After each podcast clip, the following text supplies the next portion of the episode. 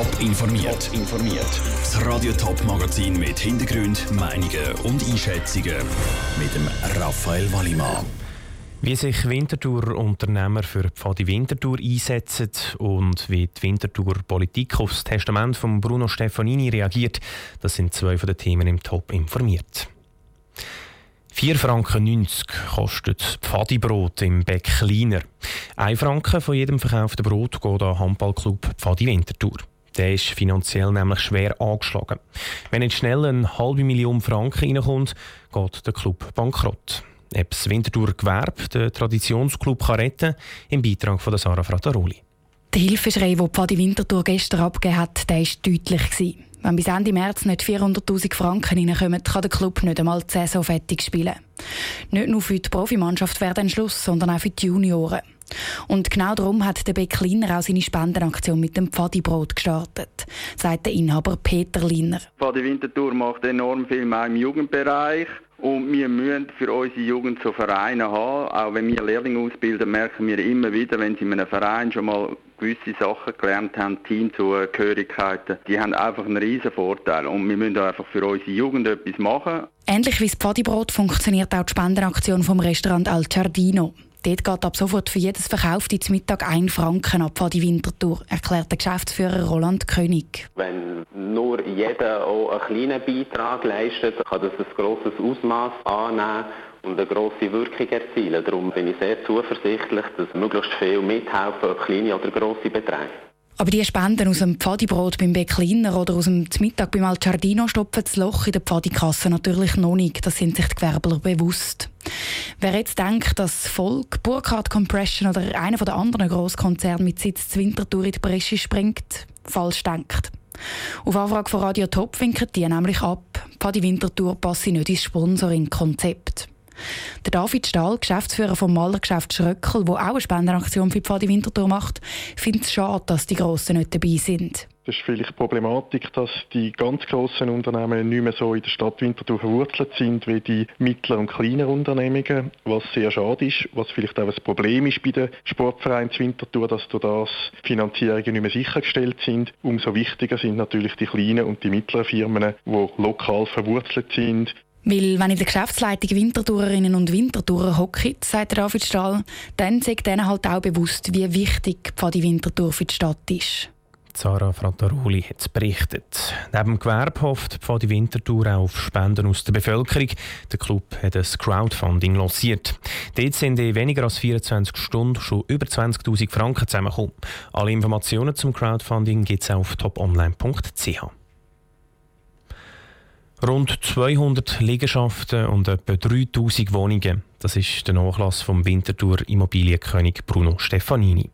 All die Wohnungen sind nach seinem Tod vor gut einem Monat im Besitz gegangen von seiner Stiftung. Die Stefanini-Häuser stehen für günstigen Wohnraum zu Winterthur.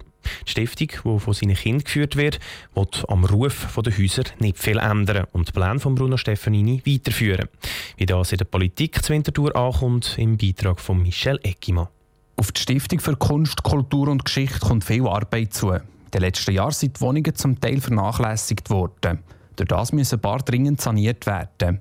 Wie gestern am Anlass ist bekannt wurde, ist jetzt die Stossrichtung der Stiftung bekannt. Die Wohnungen, die grösstenteils in der Winterthurer Altstadt sind, aber auch Zürich oder St. Gallen, sollen günstig bleiben. Für die Winterthurer SP-Gemeinderätin Maria Sorgo ist das ein richtiger und wichtiger Entscheid. Das äh, grosses Problem, wenn es nur teure Wohnungen gibt, ist die Gentrifizierung, also durch Mischung, die immer mehr abnimmt und jetzt durch die Möglichkeit, beispielsweise bei dieser Stiftung oder auch durch andere, können günstig wohnen, auch in Zentrumsnähe ist eine größere Durchmischung da. Das ist wichtig für das Stadtleben. Die Winterthur ist Befürchtung gross, dass die Häuser nach dem Tod vom Immobilienkönig teuer saniert werden und durch das die Preise Preise steigen. Aus dem wird aber nichts.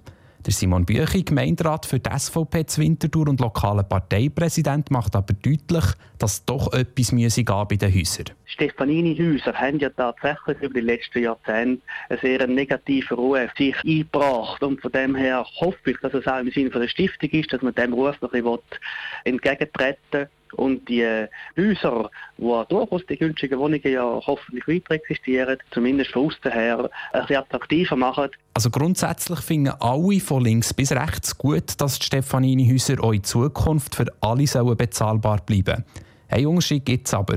Linke möchten, dass auch die Stadt ein Wörtchen mitredet bei den Entscheiden der Stiftung. Bürgerliche dagegen wollen sich nicht gross einmischen. Der Beitrag von Michel Eckimann. Neben den Wohnungen vererbt Bruno Stefanini auch über 30.000 Kunstwerke an die Stiftung, wo seine Tochter Präsidentin ist.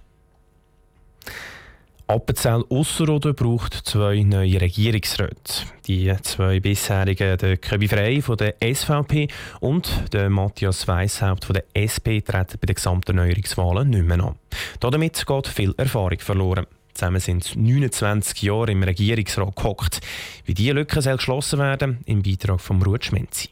Die Ausgangslage im Kanton Appenzell Ausserrhoden scheint auf den ersten Blick klar.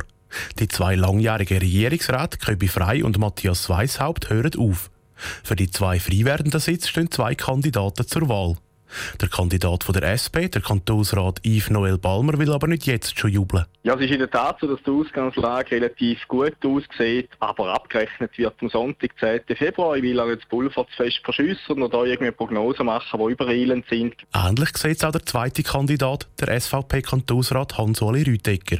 Für ihn sei die Volkswahl noch mit Respekt verbunden. Und erst am 10. Februar, wenn wir wissen, dass es erfolgt ist, ist dann der Grund da zum Feiern. Nach 16 Jahren im Regierungsrat hört der SVPler Köbi Frei auf. Als Nachfolger steht sein Parteikollege Hans-Oli Rütecker parat. Und er will das politische Rat nicht neu erfinden. Ich glaube, es geht nicht um besser machen oder verändern, meine Philosophie ist klar, der Kanton Appenzell Ausserrhoden als attraktiver Wohnkanton weiterbringen. Auch beim zweiten frei werdenden Sitz gibt es eine parteiinterne Lösung. Nach 13 Jahren als SP-Regierungsrat steht der Matthias Weishaupt nicht mehr zur Wahl.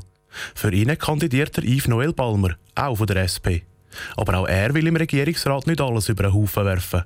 Es gibt ja Haufen Themen, die in Zukunft müssen behandelt werden Bezüglich Energiewende, bezüglich neuer Ausrichtung vom Gesundheitswesen, Revision vom kantonalen Finanzausgleich und so weiter. Da hat es ganz viele Sachen, die man angehen die man revidieren und dabei bin ich ganz klar die starke Stimme, die die sozialen und ökologischen Sichtweisen mit hineinbringt. Der Yves Noel Balmer und der Hans-Oli Rütecker wollen sich nicht für ein Departement vorschlagen. Beide sagen, dass sie für einen Regierungsrat kandidieren und nicht für ein Departement. Der Beitrag von Ruth Schmenzi. Gewählt wird der neue Regierungsrat im Kanton Appenzell Ausserrhoden am 10. Februar. Die Kantonsratswahlen sind dann am 17. März. Top informiert, auch als Podcast. Mehr Informationen gibt es auf toponline.ch.